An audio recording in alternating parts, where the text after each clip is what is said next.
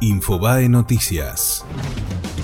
En el inicio de un mes electoral decisivo, los oficialismos se impusieron en San Juan, Misiones y Corrientes. El puntano Sergio Uñac ganó con el 55% y llamó a la unidad del peronismo.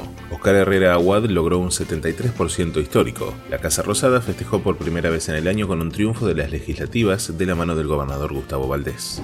El descendido Tigre le ganó 2 a 0 a Boca y se consagró campeón de la Copa de la Superliga. El equipo que dirige Néstor Grosito se impuso con goles de Federico González y Lucas Hanson de penal y a pesar de que la próxima temporada jugará en la B Nacional, cosechó el primer título de Primera División. Además, jugarán la Copa Libertadores 2020.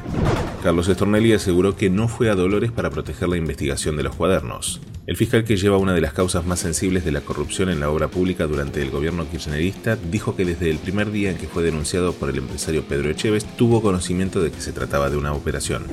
Detuvieron al hombre acusado de prender fuego a dos indigentes en Mataderos. El ataque había quedado registrado en un video donde se veía que el agresor rociaba con un líquido a dos personas en situación de calle que estaban durmiendo bajo el puente de General Paz y Bautista Alberdi y luego los prendía fuego.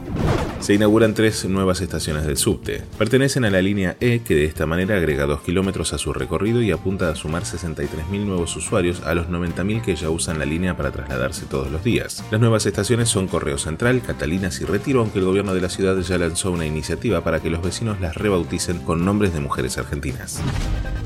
Fue Infobae Noticias.